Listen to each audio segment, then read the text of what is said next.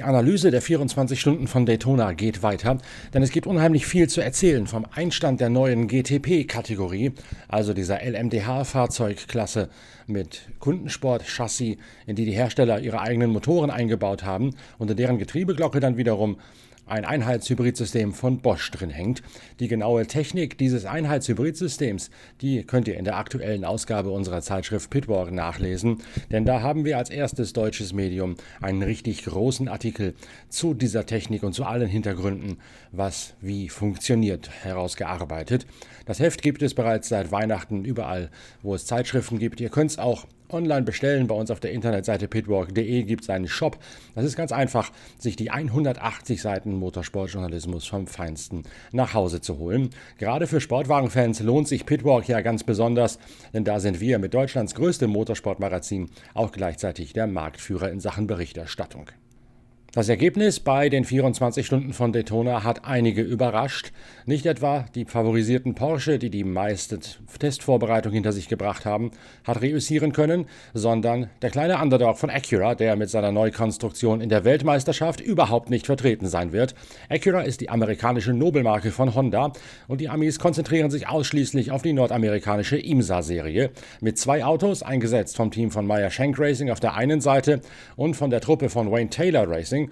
Der Südafrikaner befindet sich allerdings gerade auf dem Rückzug in den Vorruhestand und hat deswegen ein Joint Venture, eine Kooperation mit Andretti Autosport eingegangen. Bei dem Team von Wayne Taylor waren deswegen auch schon einige Mechaniker von Andretti mit dabei. Michael Andretti selbst ist vor Ort gewesen bei dem 24-Stunden-Rennen von Daytona.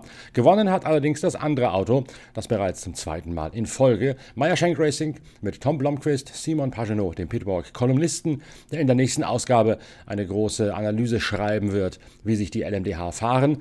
Daneben waren Helio Castro Neves und der Texaner Colin Brown an Bord des siegreichen Acura, dessen Chassis von Orica stammt. Es gibt eine ganze Menge technische Finessen, die dieses Auto so überlegen gemacht haben beim Saisonauftakt. Welche das sind, das wird auch rausgearbeitet werden in einer großen Geschichte in der nächsten Ausgabe der Zeitschrift Pitwalk, wo die LMDH-Einstände einen großen Rahmen einnehmen werden.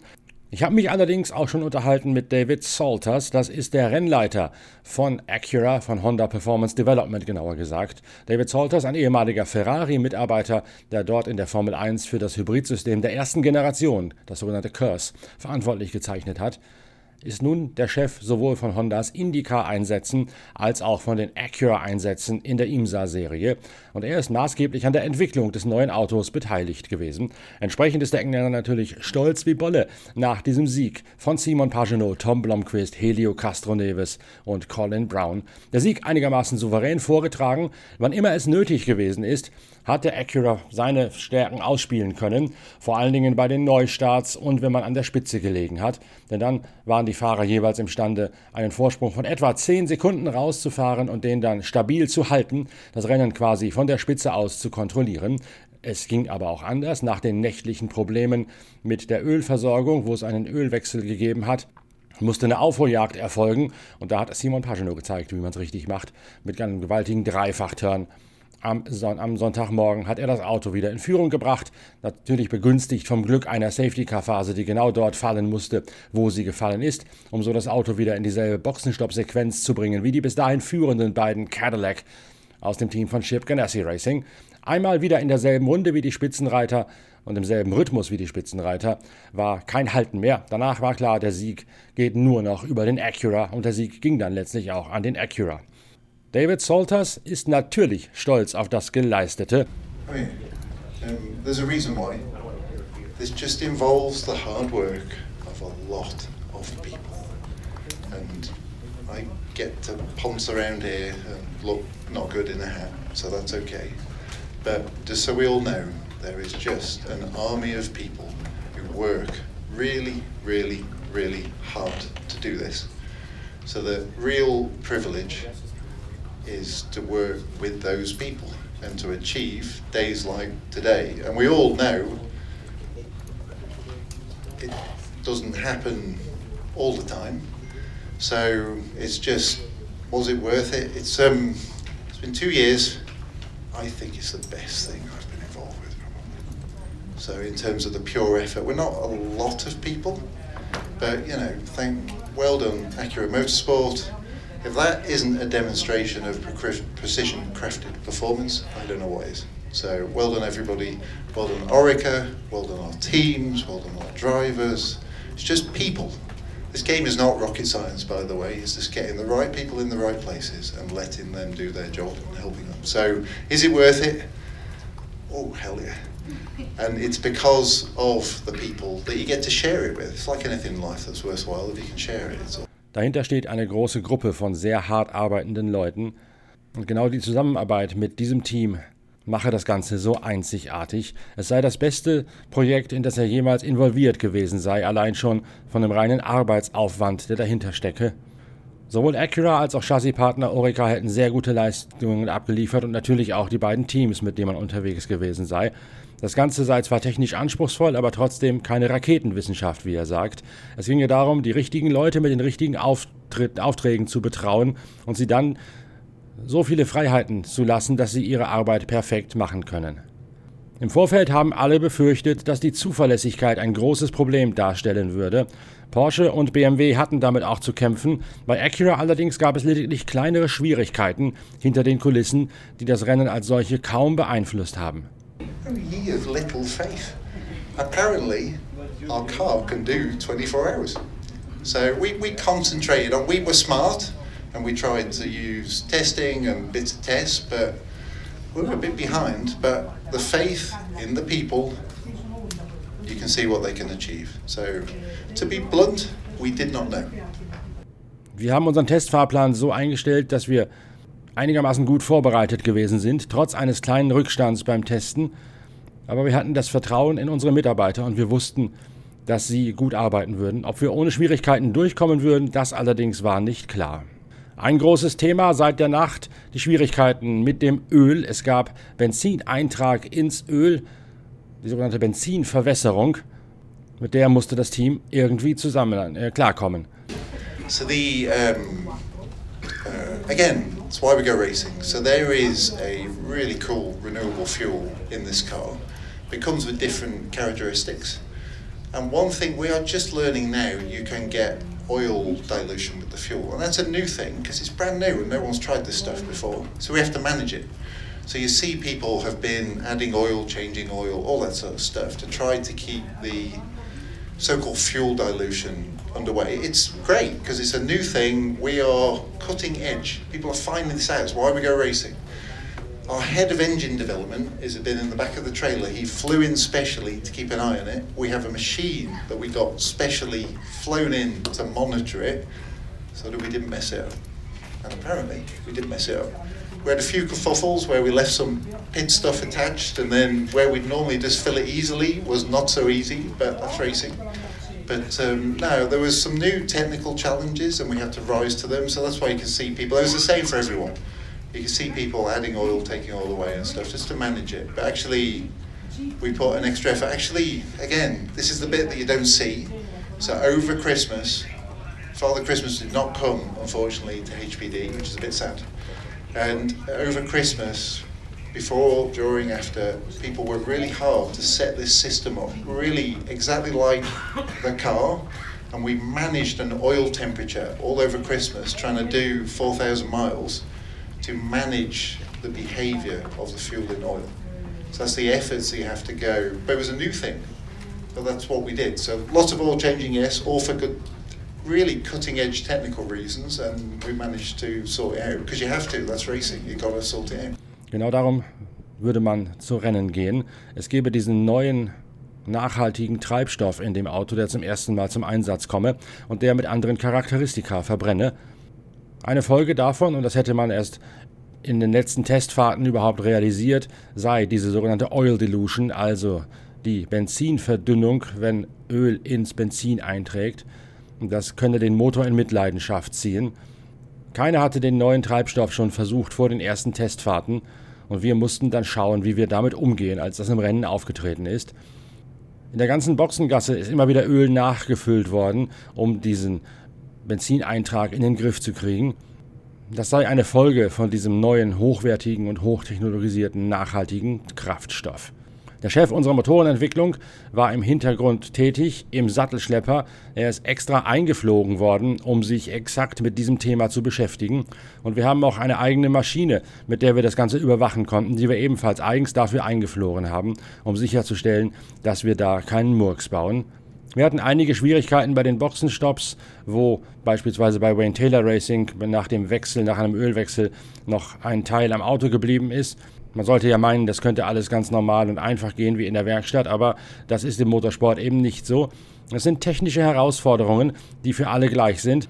Und wir mussten schauen, dass wir das Beste aus den Gegebenheiten machten. Manche Teams haben Öl nachgefüllt, manche Teams haben auch Öl abgelassen während der Rennen. All das sind Maßnahmen gewesen, um genau mit diesem Phänomen des Öleintrags, des Benzineintrags ins Öl umgehen zu können. Wir haben ein bisschen mehr geleistet und das sind die, genau die Sachen, die man von außen nicht sieht. Über Weihnachten kam bei uns nämlich nicht der Weihnachtsmann, sondern über Weihnachten haben unsere Männer weiter hart daran gearbeitet, genau dieses System für die Überwachung und die Regelung vom Öleintrag in den Griff zu bekommen. Da haben wir eine Öltemperatur zum ersten Mal erreichen können, die das optimale Verhalten von Benzin und Öl möglich gemacht hat. Wir haben da 4000 Meilen getestet ehe wir das rausgefunden haben. Das war die Arbeit, die über Weihnachten den Durchbruch gebracht hat. Genauso muss man es machen, wenn man mit einem neuen Projekt anfängt. Viele Ölwechsel, na klar, kein Problem. Wir haben geschafft, mit dem Problem so umzugehen, wie es sein musste, um das Auto am Leben zu halten. Ende November sei zum ersten Mal äh, mit dem neuen Benzin gearbeitet worden und dann kam die Überraschung, die große Erweckung, dass das ein Problem darstellen könne. Und dann mussten die, Mecha die Ingenieure alles geben, um dort eine Lösung herbeizuschaffen. Die beiden Autos, die 60 von Meyer Shank Racing, die gewonnen hat, und die 10 von Wayne Taylor Racing, die Zweiter geworden ist, waren über die Distanz hinweg deutlich schneller und die Motoren, ganz neu entwickelt, schienen auch effizienter zu sein über die Renndistanz. Die Motoren sind für die IndyCar-Serie auch mitentwickelt worden, wo ja im ersten Anlauf auch ein Hybridsystem geplant war, das allerdings nach hinten verschoben worden ist. Der Motor eine komplette Neuentwicklung der sicher seinen Teil dazu beigetragen hat, dass dieses Rennen so gelaufen ist. Okay, I think the lovely thing is now, none of us need to talk about BOP. It was the same. The aerobox was the same. We measure the power on the rear axles, and the weight of the car is the same. So, sort of knowing that, when we grabbed the rule book two years ago, how do we make the best car? I think if you go and look at the car and the packaging of the engine and stuff, and the fact that we made a brand new hybrid powertrain. We just tried to make the best car to deal, to just try and you're looking for such small differences everywhere. And we tried to do that within the framework of what we're allowed to do. So the aero box, the weight, the engine power. How do you just make the best car? I've been lucky enough to work with some legends, let's say, and light and low to the ground is pretty good. And in the middle of the car is pretty good. And so you'll see some methodology about our car. It's much more sophisticated than that. It comes down to weight distribution and it comes down to all the things that make a car. But the car is the sum of the parts. So we sort of concentrated on each bit. There's never a smoking gun in this stuff. There's all the bits of the car that go to make it fast. But we concentrated on each one to make the best race car we could. And I guess we did. Über die Einstufung der Balance of Performance braucht jetzt hier keiner mehr zu reden, also kann man bei den Motoren noch etwas mehr ans Limit gehen. Alle Autos sind gleich von den Parametern her, weil es Leistungsfenster gibt, die definiert sind. Alle haben dasselbe Leistungsfenster für die Aerodynamik. Die Leistung wird an der Hinterachse über Sensoren gemessen und das Gewicht für die einzelnen Autos ist auch klassenübergreifend bei den LMDH dasselbe. Wir wussten, dass es so kommen würde und als wir dann vor zwei Jahren das Reglement genau studiert haben, haben wir überlegt, wie können wir daraus das beste Auto ableiten. Die Erfahrung aus dem Motorsport lehrt uns, dass ein Motor mit einem, dass ein Auto mit einem möglichst zentral eingebauten, tief liegenden Motor und einem entsprechenden tiefen Schwerpunkt ziemlich gut ist und deswegen auch in Zusammenarbeit mit dem ganz neuen Hybridantrieb die Lösung sein müsste. Wir haben einfach das beste Auto gebaut, von dem wir meinten, dass diese Charakteristika in Zusammenspiel mit dem Hybrideintrieb das Optimale hätte herausbringen würden. Da gab es kleine Unterschiede im Vergleich zu anderen und wir haben im Vergleich im, im Umfang der gegebenen Regeln versucht, das Beste dort rauszuholen. Gegen Mitte des Jahres war das Auto schon ziemlich gut, weil wir ziemlich methodisch zur Sache gegangen sind. Vor allen Dingen bei der Gewichtsverteilung hat man immer sehr viel Feinarbeit zu leisten, um das Auto optimal abzustimmen, sowohl den Schwerpunkt als auch die Gewichtsverteilung zwischen Vorder- und Hinterachse richtig hinzukriegen. Das sind genau die Kleinigkeiten, die Summe aller Einzelteile, die ein Auto gut oder ein bisschen besser machen. Es gibt da kein einziges großes Bauteil, das sich heraushebt. Die ganzen Kleinigkeiten tragen alle ihren Teil dazu bei, das Auto schnell zu machen. Und wir haben uns möglichst viele Kleinigkeiten vorgenommen, um daraus das Beste rauszuholen. Porsche hat 30.000 Testkilometer absolviert, so viel wie kein anderer Hersteller. Auch die Acura-Mannschaft hat keinen einzigen 24-Stunden-Dauerlauf absolviert vor dem Einstand der neuen Klasse beim 24-Stunden-Rennen von Daytona.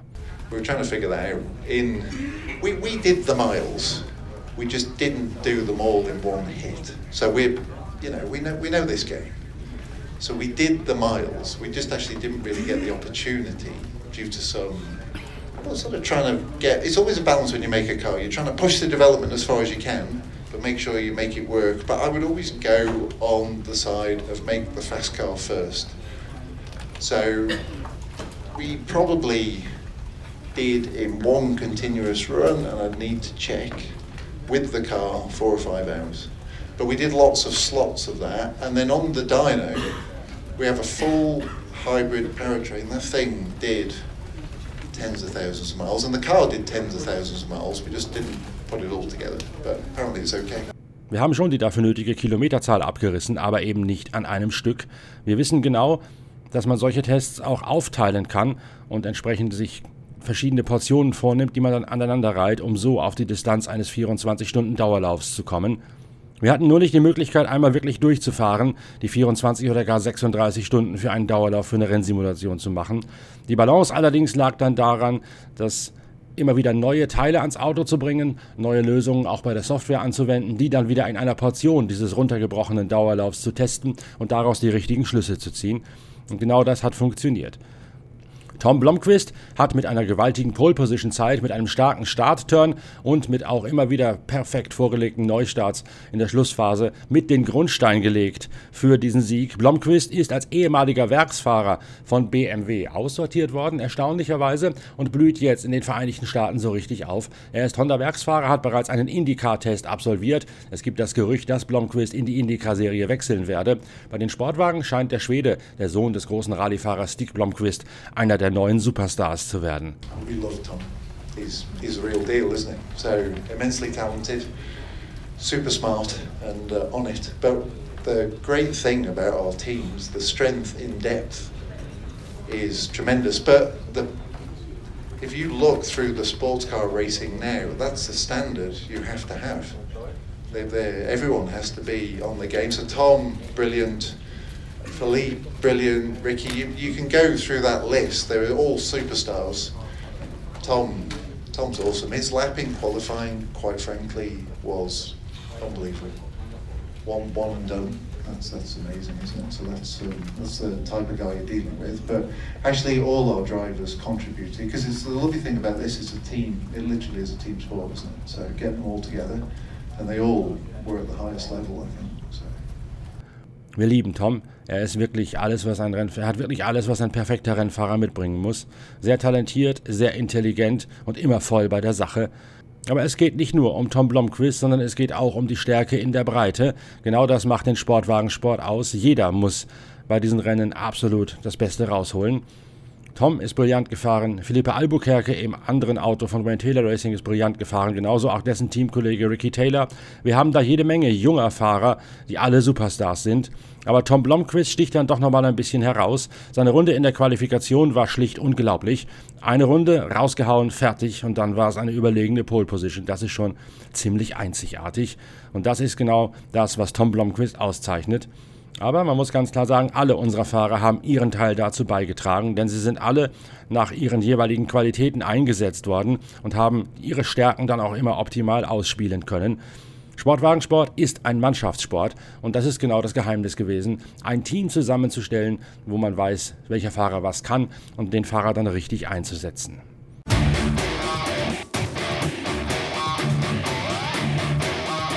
Viel mehr zur Technik des neuen Acura, wo viel Formel 1 Wissen drin steckt von Honda, der Schmut der Muttermarke, gibt es dann in der nächsten Ausgabe der Zeitschrift Pitwalk. Da wird dann auch klarer werden, warum die Überraschung eigentlich gar keine Überraschung gewesen ist, weil die Vorbereitung und vor allen Dingen die technischen Ideen, die in diesem Auto stecken, entstanden in Kooperation zwischen Orica und Acura dafür sorgen, dass der Acura womöglich das modernste Auto im ganzen Feld ist. Viel davon sieht man allerdings nicht, weil es sich unter dem Karosseriekleid verbirgt. Aber dafür gibt es ja die Zeitschrift Pitwalk, um genau das zu entblättern und Ihnen zu zeigen, was wirklich in diesen Autos drinsteckt. Eine verständliche Technikanalyse ein Konzeptvergleich zwischen allen LMDH-Autos, das wird eines der Kernthemen im nächsten Heft, das im Februar erscheint. Darum war ich, Norbert Okenga, ja auch in Daytona vor Ort und habe nicht nur diese Massen von Podcasts während des Rennens produziert, nicht nur die Videos auf Pitwalk TV, sondern eben auch hinter den Kulissen in der Garage Area recherchiert, um euch alles über die neue Fahrzeuggeneration der LMDH bringen zu können.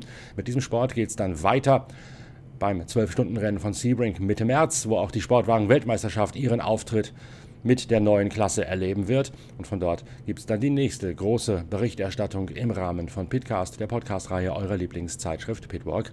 Wir werden uns allerdings vorher sicherlich noch mit diversen Themen zu Wort melden. Gleichzeitig jetzt aber auch die Produktion der neuen Ausgabe unserer 180 Seiten starken Zeitschrift vorantreiben, damit wir auch dort wieder Motorsportjournalismus vom Feinsten bieten können.